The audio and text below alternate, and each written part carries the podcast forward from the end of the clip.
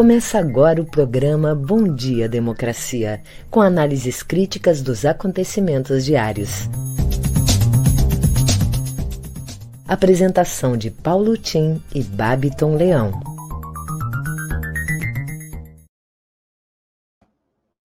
Bom dia, democracia. Bom dia, democratas de todos os quadrantes do Brasil. Bom dia, internautas, companheiros que nos seguem nesse programa. Bom dia, Babiton, bom dia, Gilmar, bom dia, convidados de hoje.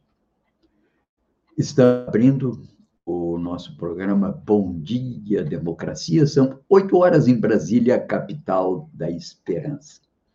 Hoje é dia 3 de março, uma quinta-feira ano de 2022, segundo centenário da independência do Brasil, 250 anos de Porto Alegre, centenário do nascimento do saudoso governador Leonel Brizola.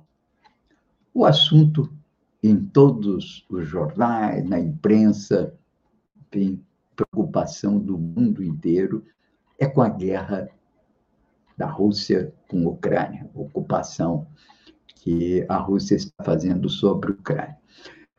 Já se disse, e é comum se dizer, que numa guerra a primeira vítima é a verdade. O que nós temos, sim, é uma concorrência de narrativas. E nessas narrativas, aqui, nós estamos no mundo ocidental, a narrativa que vem ganhando corpo é a narrativa ocidental que foi, está sendo claramente avançada pela própria decisão das Nações Unidas hoje, em, ontem, em Assembleia Geral, por esmagadora maioria de condenação à ação da Rússia. A China, aliada, não é da Rússia, vem se comportando com cautela e está conversando com o governo da Ucrânia para que abra, enfim, negociações realísticas. Queria destacar que essa questão que estamos enfrentando não é uma questão de bandido contra motim. As nações soberanas, desde que constituídas, elas têm interesses e lutam pelos seus interesses. E tem, naturalmente, esses interesses geram conflitos. Na formação do Estado moderno, que nós chamamos séculos 17, principalmente, 16, mas muito no século 17, isso gerou conflitos imensos. Um deles foi a Guerra dos 30 Anos, que levou à morte de quase metade da população de origem germânica, porque eles adotaram uma posição favorável à reforma religiosa e eclodiram guerras religiosas em todo o continente. Isso encerrou no Congresso de Westfália, em 1648, que definir um estatuto de soberania nacional. Cada estado tem direito à sua, ao seu destinamento, como diriam os filósofos. Bem, com o tempo, novas questões vieram à tona e enfrentaram e confrontaram países europeus, sobretudo Primeira e Segunda Guerra Mundial. Não mais por questões religiosas, por questões de natureza, sobretudo econômica. A Alemanha não vinha podendo ocupar um lugar, uma inserção que correspondia aos seus anseios de projeção internacional, e foi a guerra. Hitler foi apenas um protagonista de um nacionalismo exacerbado, mas ali estava a vontade de um país ocupar um lugar na cena internacional.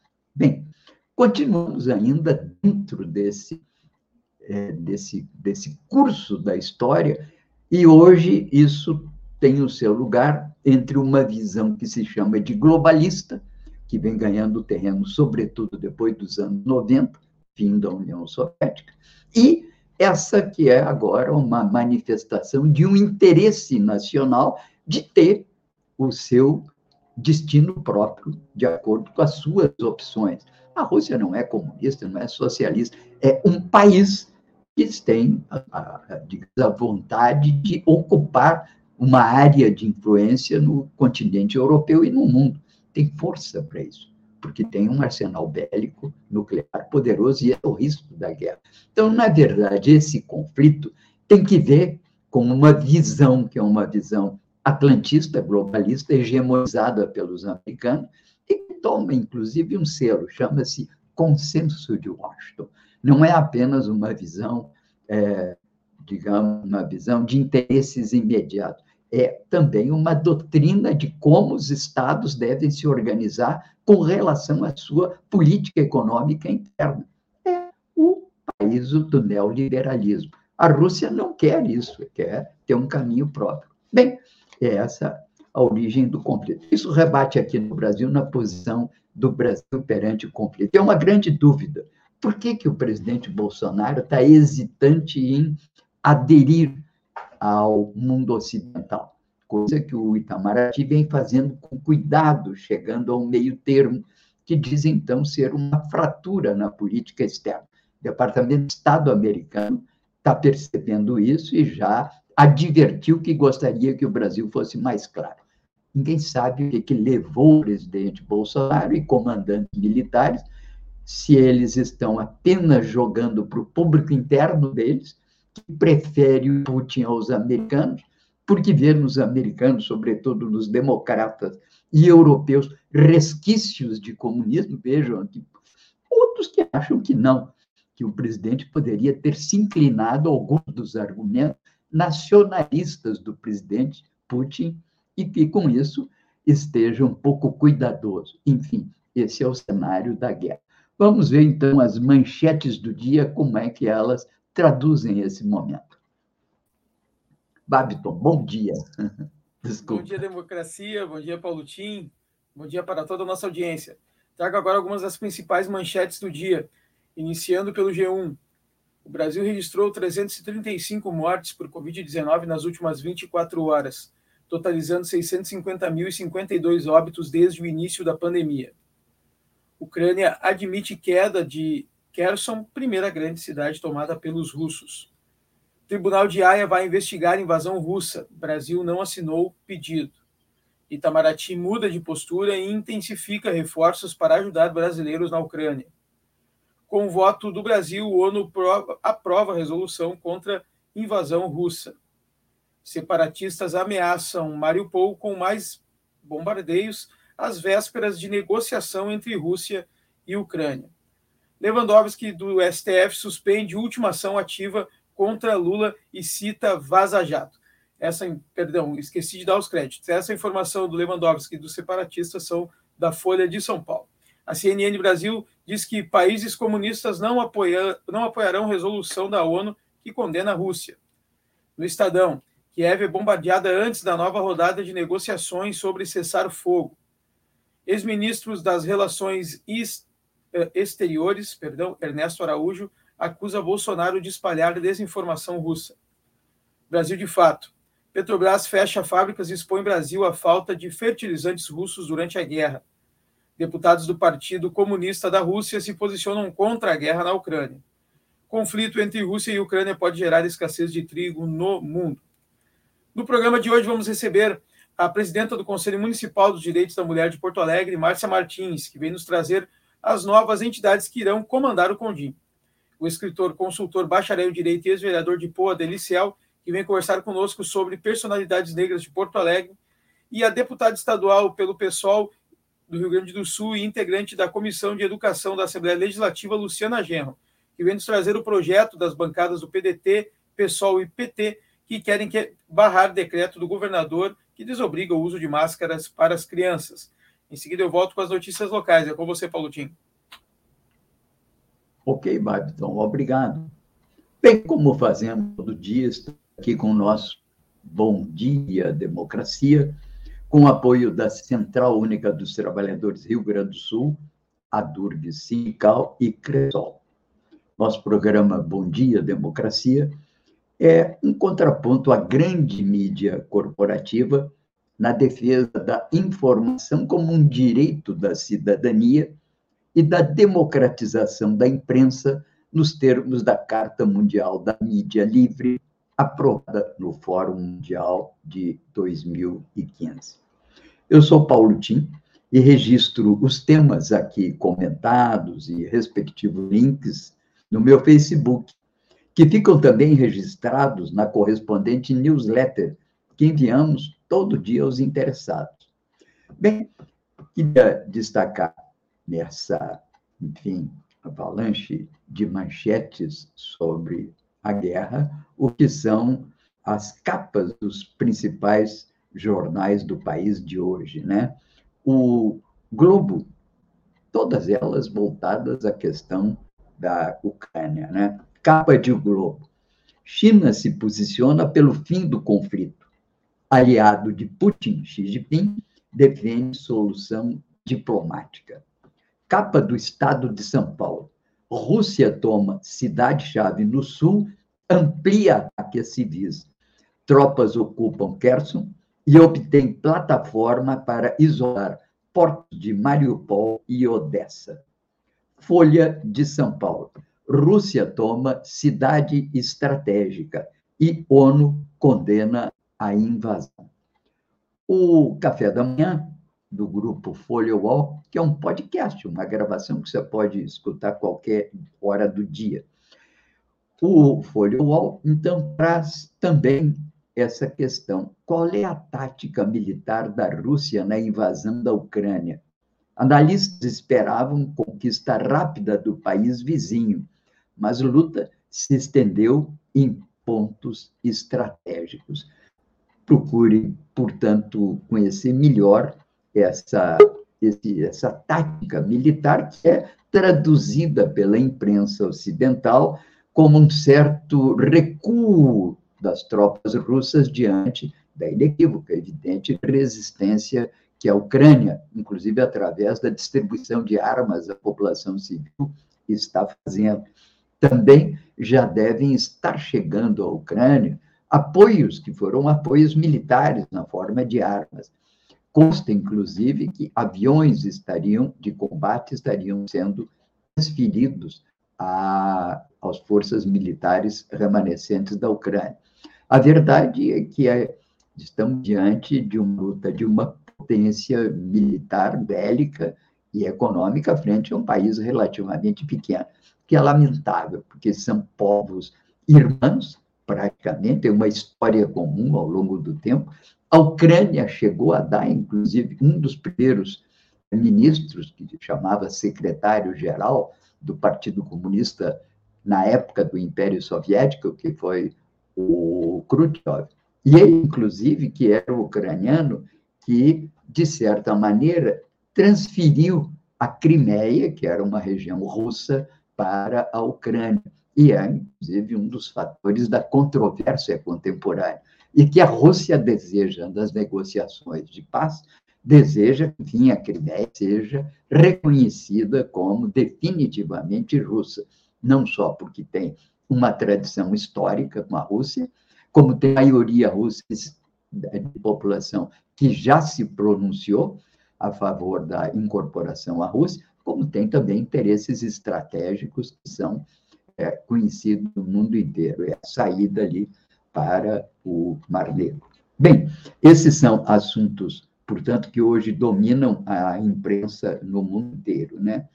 Aqui, as opiniões no Brasil se dividem entre a questão das eleições, sobretudo esse fato de que temos uma certa incapacidade de uma terceira via se encorpar e tornar-se, digamos assim, protagonista desse processo eleitoral, e, por outro, esse lado que se questiona, muitos analistas questionam, enfim, Bolsonaro tem força suficiente para chegar ao segundo turno, até aqui tem demonstrado que sim, inclusive com um ligeiro crescimento, uma ligeira diminuição da distância grande que o separa do candidato preferido, que é o ex-presidente Lula.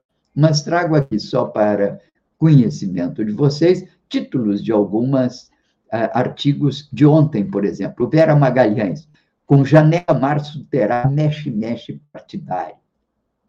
Também Bernardo Melo Frank, traduzindo o bolsonarense. Hélio Gaspar, dos maiores e mais reconhecidos jornalistas brasileiros, de Getúlio Vargas para Bolsonaro.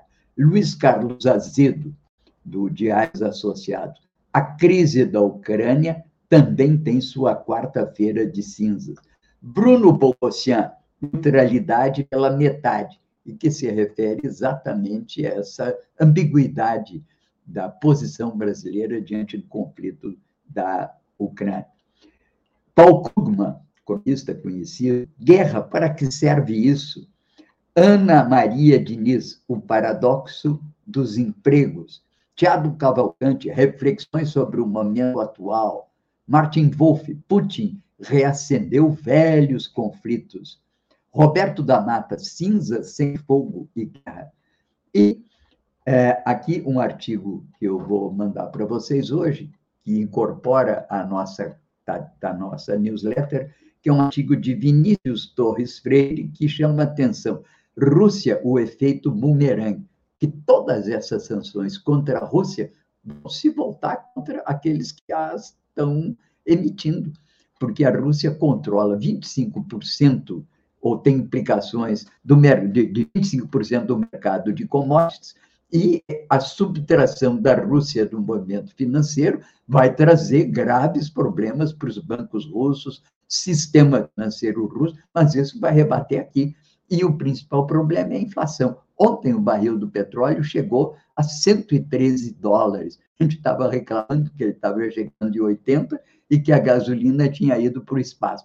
Quero ver agora a nossa Petrobras fazer o alinhamento internacional de preços automaticamente. Esta verdadeira bobagem que tomou conta da política de preços da Petrobras e que faz com que simplesmente se transfiram tensões internacionais para o transporte de mercadorias, para a gasolina dos consumidores no Brasil. Isso é um absurdo, não, não, não tem, agora não terá como seguir adiante. Bem, vamos aqui, é, então, ver as notícias locais aí com Babiton. Babiton, é contigo. Vamos lá, Paulo Tim, trazendo as notícias locais do matinal. Oposição tenta barrar decreto contra o uso de máscaras por crianças e questão pode parar na justiça. Parlamentares de PDT, PSOL e PT protocolaram ontem um requerimento na Assembleia Legislativa que solicita a suspensão do decreto do governador Eduardo Leite que versa sobre a retirada da obrigatoriedade do uso de máscaras por crianças de 6 a 11 anos, anunciada em meio ao carnaval e no momento em que menos da metade das crianças do Rio Grande do Sul são vacinadas. A discussão, entretanto, pode acabar na justiça. Daqui a pouquinho nós vamos receber a deputada Luciana Genro, do pessoal que vem aqui esclarecer para nós esse assunto. Ainda sobre isso, a Prefeitura de Cachoeirinha decidiu ontem não seguir a mudança de protocolo do Piratini. O secretário de Saúde, Juliano Paz, considerou a decisão de Leite sem explicação e imprudente, diante da ainda baixa cobertura vacinal do público infantil e do possível aumento de casos após o carnaval. A decisão não chega a abrir precedentes, porém, em sua metodologia, o sistema 3As garante aos municípios a possibilidade de adotar medidas mais rígidas do que as recomendadas pelo Estado. Melo pressiona por integração de linhas urbanas e metropolitanas. Reunião na Prefeitura de Porto Alegre avançou sobre a proposta de integração das linhas metropolitanas e urbanas na capital. A questão sobre como se dará a cobrança da tarifa de usuários que pegarem os ônibus em Porto Alegre, mais uma vez, foi um ponto sensível sobre o qual as partes concordam que há necessidade de maior debate. Favorável à ideia, o prefeito Sebastião Melo subiu o tom para cobrar mudanças no setor levantamento do governo do, do estado apontou que há 434 quilômetros de linhas sobrepostas na capital. As metropolitanas se sobrepõem às urbanas em 93% do trajeto dentro da cidade. As notícias locais ficam por aqui. Em seguida, eu volto com as nossas convidadas e convidados. É com você, Paulo Tinho. E a propósito, daqui a pouco estará conosco a deputada Luciana Enro, não é o partidos, matéria do Brasil de fato de hoje. Aproveito para complementar um pouco essas principais notícias já que nos trouxe o Babiton, né? Partidos pedem à Assembleia que suspenda o decreto do governador sobre máscaras para crianças. PT, PSOL, PDT buscam a revogação deste decreto que desobrigou o uso de máscaras para menores de 12 anos. Com a reabertura das escolas, há toda uma discussão sobre a, a, que medidas devam acompanhar esse retorno às escolas. E aqui algumas notícias culturais. Né? Pamela Amaro lança música é, lança, nessa sexta-feira, amanhã, dia 4, Samba Arte Popular. Cantora e compositora gaúcha faz o primeiro lançamento, que é uma prévia do seu próximo álbum. Matéria também do Brasil de Fato de hoje. E olha que interessante, Adentro mostra interiorana de cinema gaúcho, que leva filmes para praças do interior do Rio Grande do Sul. Grande iniciativa. Circo, ciclo gratuito começa neste sábado e vai percorrer 12 cidades de diferentes regiões do estado até o final de março. Cinema para todos. Isso era conhecido, aliás, uma iniciativa de um grande amigo meu em Brasília, oriundo de Barreiras, lá de, de, de da Bahia, do sertão da Bahia, e ele montou um circo voador que percorria as cidades do, do, do, do sertão e baiano. Grande iniciativa. Bem, Aqui vamos então, depois voltamos com mais notícias culturais de Porto Alegre, mas vamos agora assistir o, a mensagem da nossa querida companheira Márcia Martins. Bem-vinda, Márcia. Bom dia, democracia, Paulo Tim e Babiton Leão. Como sempre comento aqui sobre questões feministas e de direitos humanos, preciso informar que nos próximos dois anos no biênio 2022-2024, o Conselho Municipal dos Direitos da Mulher de Porto Alegre, CODIM POA, estará sob nova gestão. Vale lembrar que a Lei de Criação do CONDIM, uma proposição da então vereadora Maria do Rosário, PT, é de 26 de maio de 1995 e ele nasceu com o objetivo de elaborar, propor, fiscalizar e deliberar sobre as políticas voltadas para as mulheres. Apesar de, na época, Porto Alegre estar à frente de muitos assuntos de políticas públicas, a criação do Condim teve atraso eh, na capital gaúcha em relação a outras cidades brasileiras, pois há uns 10 anos já existiam conselhos em funcionamento no, no país.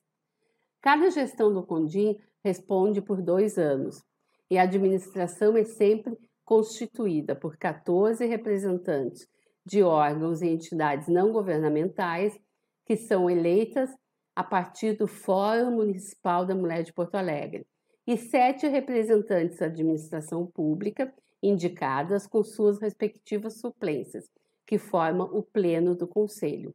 Já a direção, que deve ser empossada 30 dias após a sua eleição, é composta por sete mulheres de entidade cadastradas, homologadas pelo Fórum e de Porto Alegre. Essas eleições foram nos dias 7 e 21 de fevereiro, de forma virtual e híbrida. Eu estou ainda na presidência do Condim, numa representação do Sindicato dos Jornalistas e das jornalistas do RS, digamos em exercício, porque a posse da nova gestão só pode ocorrer após a publicação da nominata no Diário Oficial de Porto Alegre. Esperamos que isso aconteça logo, ou que não se repita, o descaso visto na administração de Nelson Marquesan Júnior, que atrasou a posse da presidência anterior à minha e colocou obstáculos indescritíveis para legalizar a gestão 2019-2021. Tal eleição ocorreu em setembro de 2019 e a posse só pôde ser realizada em julho de 2021. Não, eu não estou equivocada nos anos. Nesse cenário ainda de pandemia, em que as mulheres, infelizmente, são as mais penalizadas, desejo muito sucesso para as companheiras que assumirão em breve essa nova gestão. Parabéns aos representantes da Ação da Mulher da Trabalhista, Secretaria de Mulheres do PT Coletivo Michele Sandri, TEMES, Gênero, Justiça e Direitos Humanos, MDB Mulher, Secretaria de Mulheres do PCdoP, Fórum de Mulheres do Mercosul, Federação dos Trabalhadores nas Indústrias da Alimentação do Rio Grande do Sul, todas da direção do Condim, e as suplências do Movimento Nacional de Mulheres Marlene Matini Carneiro e Sempre Mulher. A luta não é fácil, mas como já disse aqui em vários comentários, temos uma mania surpreendente de resistir, de correr atrás dos nossos direitos, de persistir e de defender, porque é o correto, que as nossas vidas importam e muito. Boa gestão, companheiras. É com você, Paulo Tim. Até a próxima. Ok. Muito obrigado, Márcia Carato, sempre pela sua mensagem. E vamos um pouco adiante. Eu queria comentar uma das manchetes notícias que trouxe aqui o Babiton, né? E o Babiton chamou a atenção que o Partido Comunista da Rússia se posiciona contra a guerra da, na Ucrânia. E diz que o conflito é uma guerra imperialista e traz apenas destruição. Isso é o que os comunistas russos dizem, porque a Rússia não é um país comunista, a Rússia é um país que abdicou do comunismo e, desde 91, acabou a União das Repúblicas Socialistas Soviéticas. Na Rússia, com uma grande perda de influência, naturalmente, porque grande parte dos países que faziam parte dessas repúblicas socialistas ficaram independentes, vários deles, inclusive, penderam para o Ocidente. Bem, então, os comunistas russos lá estão contra. Mas eu quero chamar atenção apenas porque eu percebo que há uma perplexidade nesse universo dos velhos eh, ditos camaradas, né?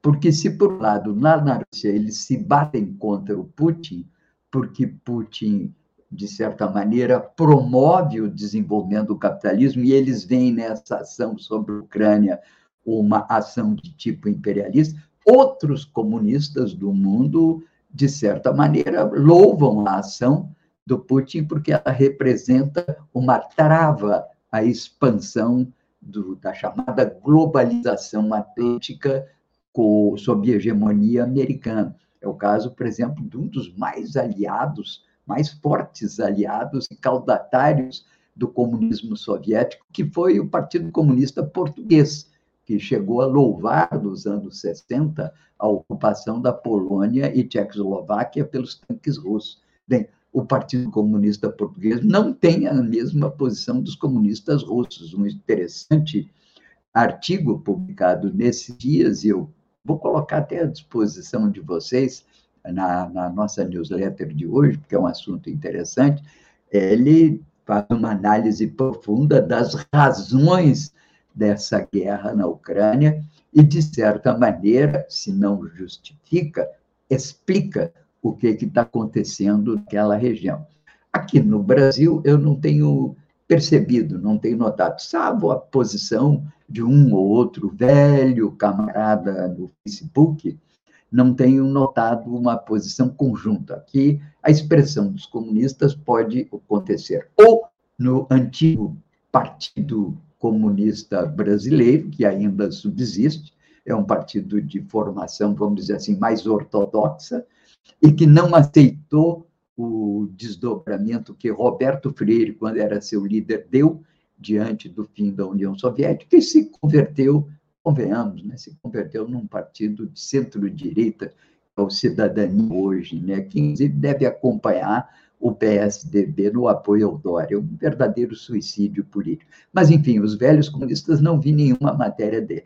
E os comunistas do Partido Comunista do Brasil, que é o PCdoB, que foi uma facção que nunca aceitou a desestalinização e que foi mudando, inclusive, o seu perfil estratégico e tático no Brasil, tem pouco a ver com aquilo que determinou a sua refundação, vamos dizer assim, naqueles anos 60.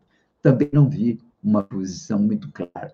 Portanto, apenas um comentário sobre essa perplexidade e divisões que restou desse velho apelo revolucionário que teve um impacto muito grande no pós-guerra. Durante 20 anos, os partidos comunistas cresceram muito, cresceu muito no Brasil, na América Latina teve um peso grande, mas agora vai, parece que esfacelando-se até diante das suas é, divisões internas frente a, esse, a essa invasão de Putin na Rússia. Vamos agora, então, ao nosso novo comentário do dia, com o Babton. É contigo, Babton. Bom, Paulotinho, Bom Dia Democracia recebe agora, então, o nosso parceiro aqui de todas as quintas-feiras, o ex-vereador de Porto Alegre, escritor e consultor, bacharel em Direito, Adelicel. Bem-vindo, Adeli. Seja, tenha um ótimo dia e seja bem-vindo ao nosso programa. Obrigado. Antes de entrar no tema que eu propus há dias atrás e que venho tratando, que são de personalidades, pessoas, a participação do negro e da negra na cidade de Porto Alegre, Quero adiantar aqui que nós estamos no mês do aniversário dos 250 anos de Porto Alegre e um conjunto de ações são feitas. Eu tenho trabalhado e estudado a questão dos nomes de ruas e ontem uh, eu tratei desse tema com a empresa Imob, que está colocando as placas uh, novas na cidade de Porto Alegre, ganhou a licitação. Nós tomaremos umas dezenas de placas antigas uh, com modelos diferentes, e vamos fazer alguns painéis que serão colocados em vários pontos da cidade. E aí nós trataremos, faremos algumas atividades para esclarecer quem foram essas pessoas. Então, uh, vou também nos próximos dias tratar desse tema, mas volto hoje à temática da contribuição do negro e da negra em Porto Alegre. Na semana passada eu tratei da Luciana de Abreu, que teve uma importância muito grande na cidade de Porto Alegre. E são pessoas de formações completamente diferentes, mas que têm esse papel de puxar a cidade para frente. Eu quero falar do mestre Borel.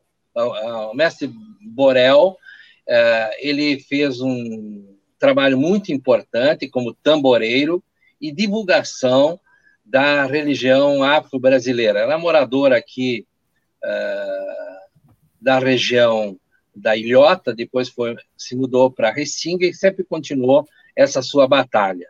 Para quem quiser conhecer mais, é só entrar no YouTube, digitar Mestre Borel e você vai encontrar algumas coisas interessantes dessa figura icônica do tamboreiro legítimo de Porto Alegre. Nessa mesma linha, Vou falar do príncipe Custódio, que veio da República do Benin, hoje República do Benin, da Nigéria, pertencia à Nigéria, que é um país muito importante, tem uma tradição da língua iorubá, uh, e que a gente precisa uh, dar uma atenção especial, porque uh, não, não é que a partir do príncipe Custódio, mas no Rio Grande do Sul nós temos uma tradição diferente da Bahia. Aqui nós temos, lá na Bahia, nós temos essencialmente o candomblé, aqui nós temos o batuque. O príncipe Custódio, ele se, uh, se uh, localizou depois em Porto Alegre, faleceu onde hoje é a rua Lopo Gonçalves, na Cidade Baixa, uh, e às vezes se diz que foi ele que fez o assentamento do Bará do Mercado. Não creio que seja isso, porque a questão da tradição deste orixá, o bará, e o bará do mercado, ela é antiquíssima.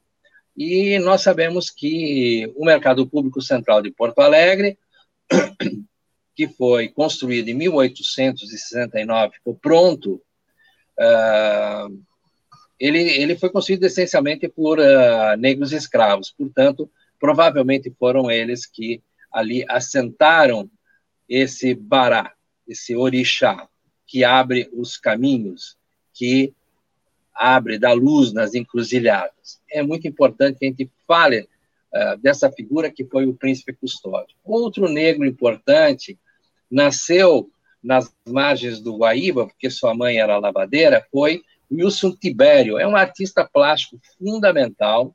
Tem algumas obras deles na Pinacoteca Aldo Locatelli, aqui da, da Prefeitura Municipal. Morreu em Paris em 2005, uh, e se tornou famoso no mundo inteiro, inclusive no leste europeu, por uh, pintar, desenhar uh, pessoas, ritos e tradições a, da, das religiões afrodescendentes e pessoas afrodescendentes. Wilson Tibério, gaúcho da Gema, filho de mãe lavadeira, tem que ser lembrado nesses 250 anos de Porto Alegre.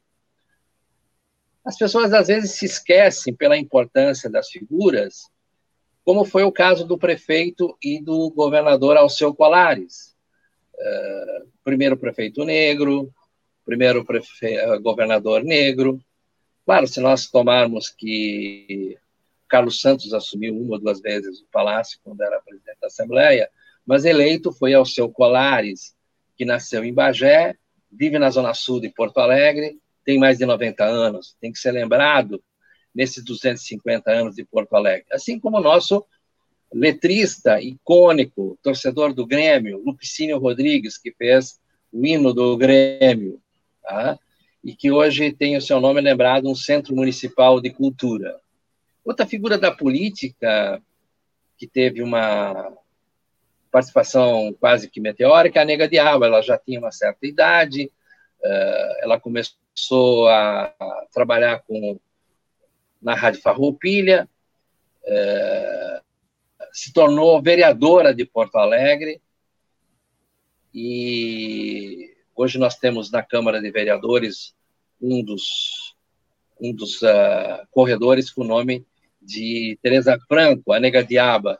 Teve uma infância muito difícil, mas se tornou vereadora, era uma figura muito simpática.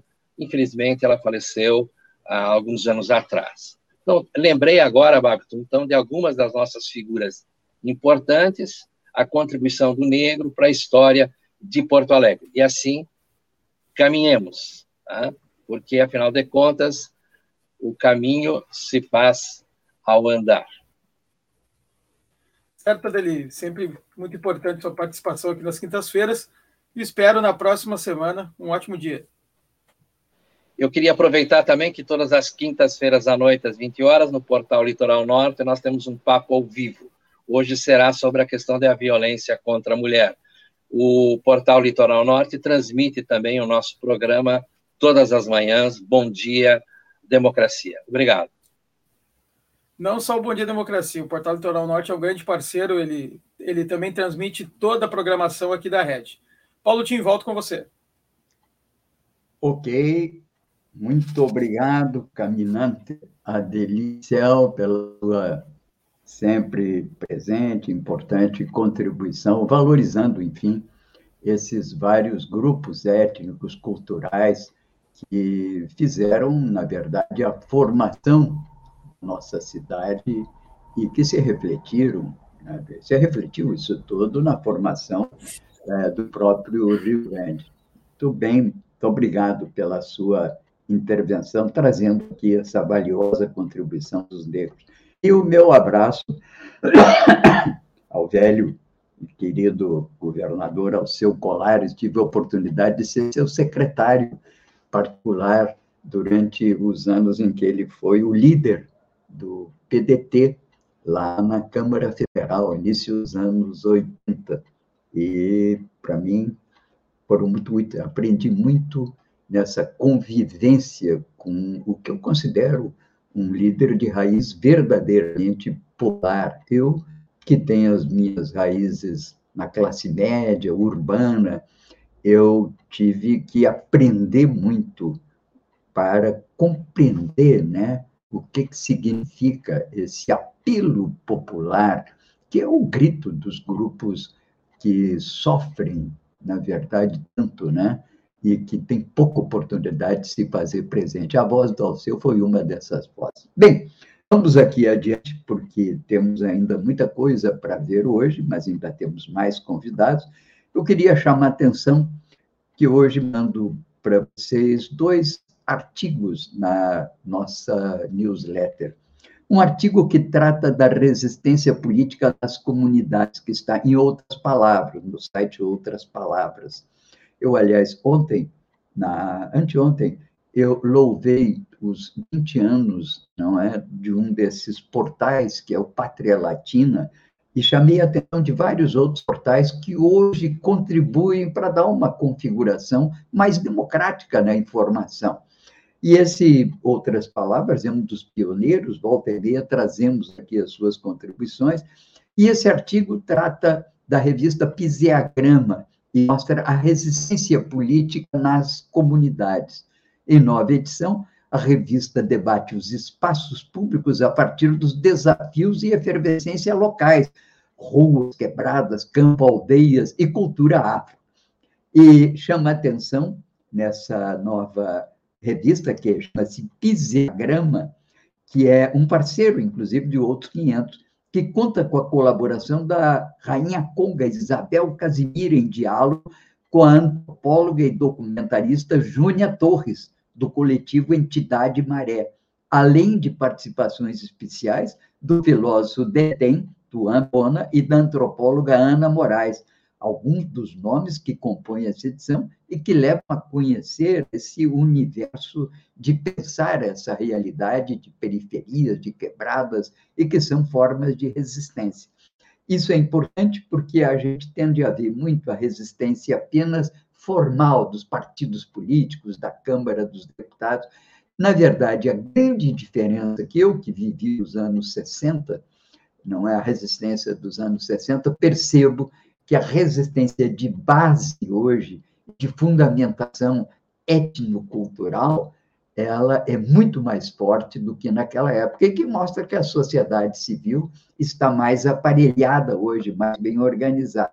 Só para fechar aqui, queria chamar a atenção de um outro texto que estou mandando para vocês, e trata também de resistência é uma outra resistência, que é a resistência de tipo político da juventude, e que vem reunindo uma série de jovens em movimentos que são movimentos alternativos e que os permite entrar nessa disputa política por ideias e por protagonismo juvenil. Bem, vamos então ao outro convidado, convidada do dia. É contigo, Babiton, por favor. Bom dia, Democracia. Recebe agora aqui a deputada estadual pelo PSOL e integrante da Comissão de Educação da Assembleia Legislativa, Luciana Genro. Bom dia, deputada. Seja bem-vinda ao nosso programa. Bom dia, é um prazer falar com vocês. Prazer é todo nosso, deputada. Deputada, vem trazer para a gente, então, o projeto das bancadas do PSOL, PDT e PT para barrar o decreto do governador aí que desobriga o uso de máscaras para as crianças, né, deputada? Exatamente, nós estamos muito preocupados com essa decisão do governador, através de um decreto, de liberar né, o não uso de máscaras para as crianças uh, até os 12 anos, porque, em primeiro lugar, uh, estamos preocupados com a saúde das crianças e da comunidade escolar. Né? Nós já estamos aí num patamar uh, baixo de mortes por Covid, mas a pandemia não terminou e já ultrapassamos há muito tempo a barreira dos mais de 600 mil mortos, e é, crianças até 2021, ainda não temos os números de 2022, até 2021 nós tivemos mais de 1.400 crianças até 12 anos que faleceram vítimas da Covid. Então, embora esses 1.400 sejam um número pequeno dentro do universo de mais de 600 mil, é um número significativo e qualquer vida é uma vida que está sendo perdida. Então, não há razão, uh, do ponto de vista do mérito, para esse decreto, porque as crianças, inclusive, estão adaptadas ao uso da máscara até mais do que os adultos. A criança tem uma capacidade de adaptação maior. É, a gente não tem notícia de criança que esteja se recusando aí na escola, se recusando a fazer qualquer atividade em ambiente fechado por causa da obrigatoriedade do uso de máscara. E, além disso, uh, o decreto é completamente ilegal, porque ele está contrariando uma lei federal. Né? Não é nem um decreto federal, é uma lei federal. Então, o governador Eduardo Leite sabe né, que esse decreto é ilegal, ele não é burro, não precisa nem estudar direito para saber que um decreto estadual não pode se sobrepor a uma lei federal, mas ele está fazendo uma jogada política para angariar apoios, angariar votos. Ontem nós vimos uh, uh, pronunciamentos, deputada Anne Ortiz, deputado Osterman na tribuna, elogiando esse, esse absurdo decreto e acabando por levar para dentro das escolas esse embate político. Porque é óbvio que as entidades representativas de pais, de alunos, de professores vão é, contestar esse, esse decreto, né? E ele vai acabar caindo, porque ele está contrariando a lei federal, mas vai instalar dentro das escolas a polêmica, criança que usa, criança que não usa, a briga, né? A mesma briga que está acontecendo no mundo adulto vai ser transferida agora para as escolas de forma completamente desnecessária. e não tem nem ainda questão de aprovação uh, de pediatras, né? A pediatria não aprovou também o não uso de máscara das crianças, né? Então o governador não. age por conta própria. Não, nem pediatras, nem os especialistas na pandemia, epidemiologistas, todos são unânimes em dizer da importância do uso da máscara, né? A máscara ela é um complemento fundamental para a vacina, né? Porque obviamente que a, primeira medida essencial é a vacinação, né? Nós temos apenas uh, 40 e poucos por cento das crianças até 12 anos vacinadas no, no Rio Grande do Sul, então ainda temos um percentual muito pequeno. É, precisamos avançar na vacinação.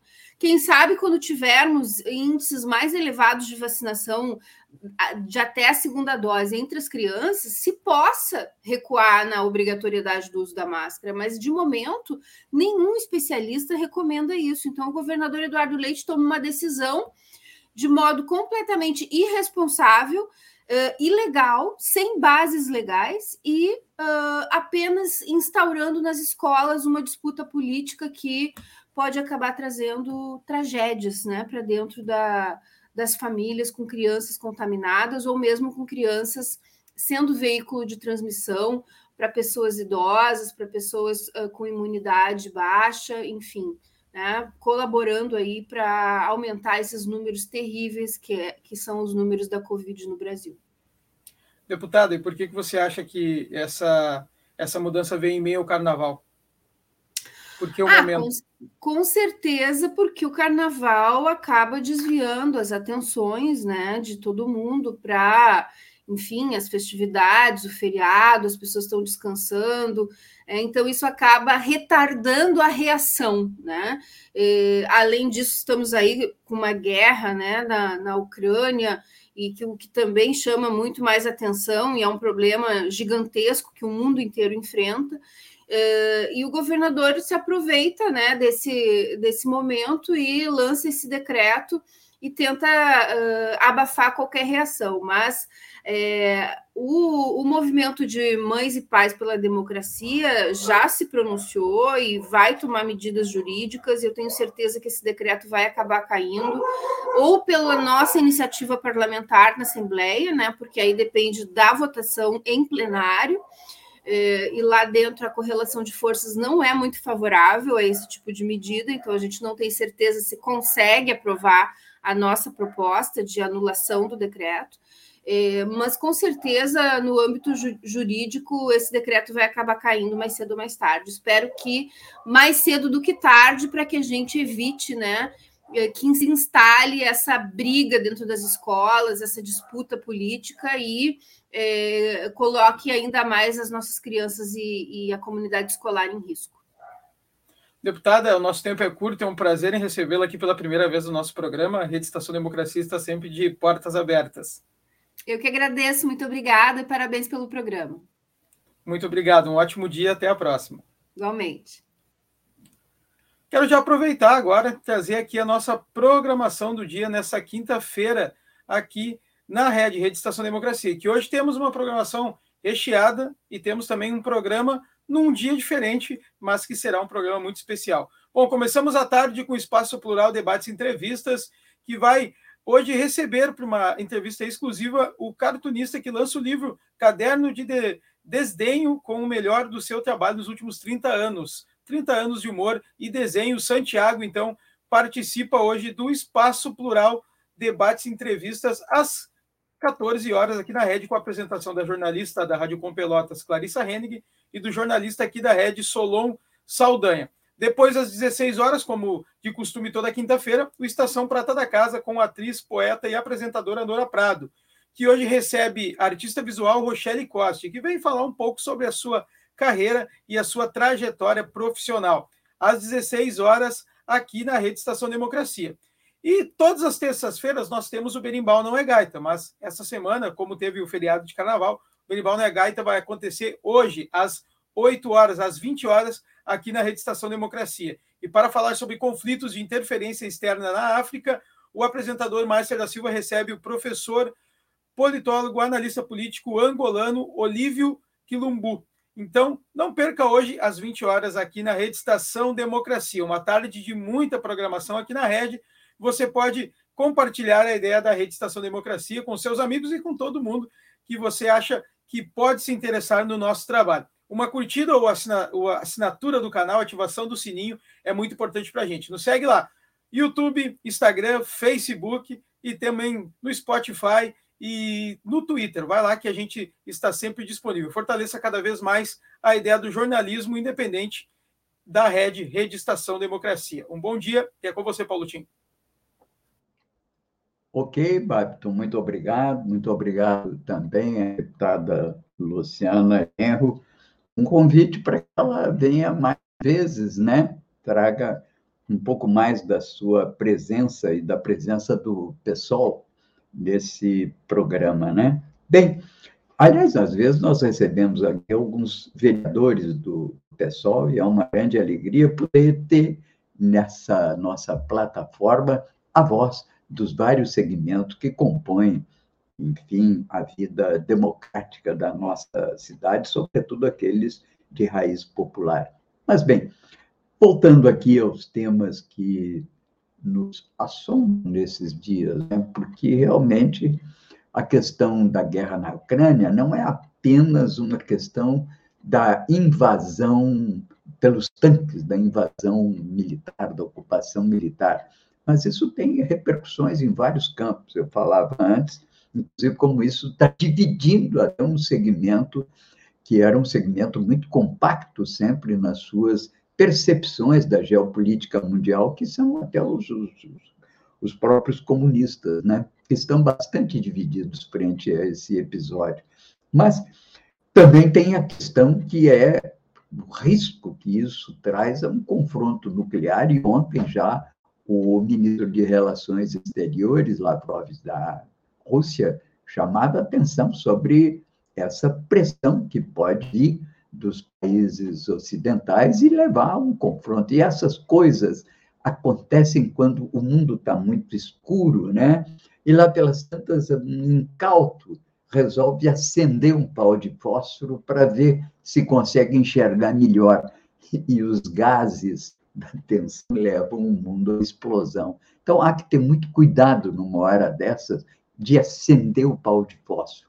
E é isso que está pressionando o mundo. Mas ainda tem uma outra questão, que é a questão das repercussões disso tudo na vida econômica, tanto da Rússia quanto do Ocidente, aqui no Brasil em particular. O analista Vinícius Torres Freire, ele tem um artigo na mídia de ontem, Rússia, o efeito bumerangue, na Folha de São Paulo, e mostra como a guerra econômica como contra o Putin ela começa a afetar também os países do Ocidente. Os preços do petróleo, trigo e milho, por tabela, o da soja e o das carnes, estão subindo muito, não apenas por medo do futuro, diz o Vinícius, estão subindo porque empresas e bancos do Ocidente, entre aspas, evitam negócios com a Rússia. Estados Unidos, União Europeia, aliados, confiscaram o dinheiro que os russos guardam no exterior, que são as reservas de 650 bilhões de dólares. Ora, isso é uma medida muito dura, muito radical, é um confisco. É? O que é um confisco? É, não pode mexer, é um dinheiro que pertence à Rússia e que está em já aconteceu isso na Venezuela, já aconteceu com outros países que se rebelam contra a dita ordem, que é a ordem do concerto internacional hegemonizado pelos americanos. Mas, veja bem, empresas e bancos americanos temem negócios com a Rússia, temem fazer operações que possam ser consideradas ilegais pelos governos de seus países. E temem, portanto, calote que a Rússia pode dar sem moeda forte, sem dólar, para pagar as contas, e que, asfixiada cada vez mais, é, pode levar a medidas, entende, ainda mais significativas. A Rússia e a Ucrânia, diz o Vinícius Torres Freire, vendem 30% do trigo no mercado mundial, 20% do milho. A Rússia é o maior exportador de fertilizantes, tem quase 8% do mercado das exportações de petróleo. Ontem chegou a 113. Alguns acham que pode chegar até mais. Imagine agora se a Petrobras resolver alinhar os seus preços. E convenhamos, é uma, é um, não é uma asneira, é um crime que se faz contra a economia nacional com vistas a aumentar os lucros e, com isso, aumentar a distribuição de dividendos de acionistas privados, muitos deles residentes no exterior. Então, no fundo, nós estamos pagando entende? um preço maior do diesel, da gasolina e etc., nós estamos pagando poupudos dividendos para aqueles que já vivem de dividendos há muito tempo, sem pagar, inclusive, lucros ou, ou impostos sobre lucros desses dividendos. Dizer, isso é um festival, não é um festival de asneira, isso é uma grande asneira e que está sendo perpetrada diariamente pela Petrobras e que vem sendo condenada por todos aqueles que conhecem o mercado e que exigem que haja uma solução adequada a isso que impeça. Imagina agora se o barril do petróleo vai a 200 dólares, então, como é que nós vamos ficar aqui, entende? Pode haver até uma política de racionamento, de restrição ao consumo e etc., mas não de alinhamento incondicional, que leva, na verdade, a gerar poupudos dividendos aos acionistas privados a rentabilidade da Petrobras é superior a 30%, quando, na verdade, nesse campo, no mundo, a média é de 6%. Consequência, claro, do alinhamento incondicional de preços da Petrobras e dos nossos combustíveis ao petróleo, é, ao preço do petróleo internacional. Bem, esses aqui são fatos que naturalmente preocupam todo mundo no dia de hoje, são as reações do campo naturalmente político, é uma situação tensa e que levou ao, digamos, a um, a um, a um ferimento de princípios que são princípios que se reconhecem desde 1648 com o Tratado da Westfália, que é o princípio da soberania da, dos estados e o seu direito de escolher um caminho próprio. Mas esses princípios, claro, sempre ficaram adequados a uma realidade geopolítica internacional. Eu tinha um amigo meu que sempre me reproduzia a lei de introdução ao Código Civil Brasileiro, que já foi modificado, e ele dizia assim: essa lei entrará em vigor à luz dos interesses sociais a que se refere. Toda lei, na verdade, se refere a interesses, sejam sociais, sejam nacionais. Essa ordem internacional ela deve responder sempre aos interesses nacionais aí envolvidos. E esses interesses nacionais muitas vezes se chocam com a ordem global, que a gente chama de atlântica hoje, sob hegemonia americana, baixo, inclusive, rígida doutrina do consenso de Washington, que não apenas entende, os organiza, mas diz como é que os países devem ser governados, com que inspiração.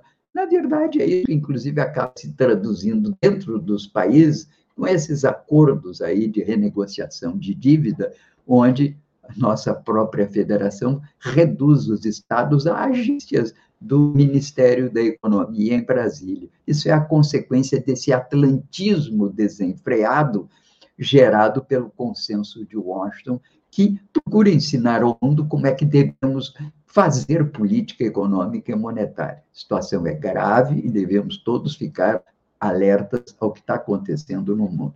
Aqui, vamos ficando por aqui por hoje, é, agradecendo a presença de todos que têm nos acompanhado, que nos acompanham, agradecendo aqui a presença hoje conosco do Adelicel, da Luciana Genro, e também da Márcia está sempre conosco aqui toda semana, quintas-feiras, trazendo a voz da mulher nesse programa. Muito obrigado a todos, ao meu querido produtor do programa, Babito Oleão, e aqui o meu querido responsável pela área técnica, Gilmar Ogrel. Grato a todos e até amanhã. Bom dia, democracia.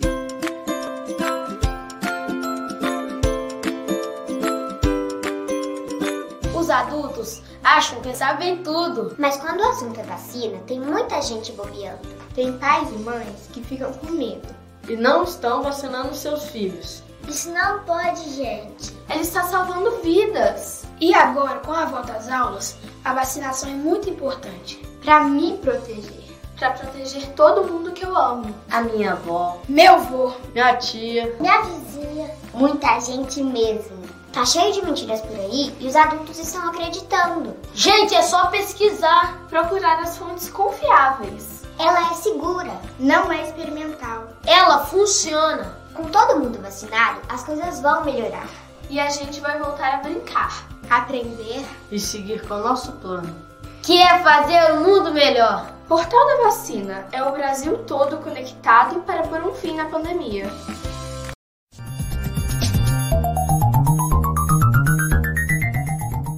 Este foi o programa Bom Dia Democracia. Nos encontramos amanhã às 8 horas.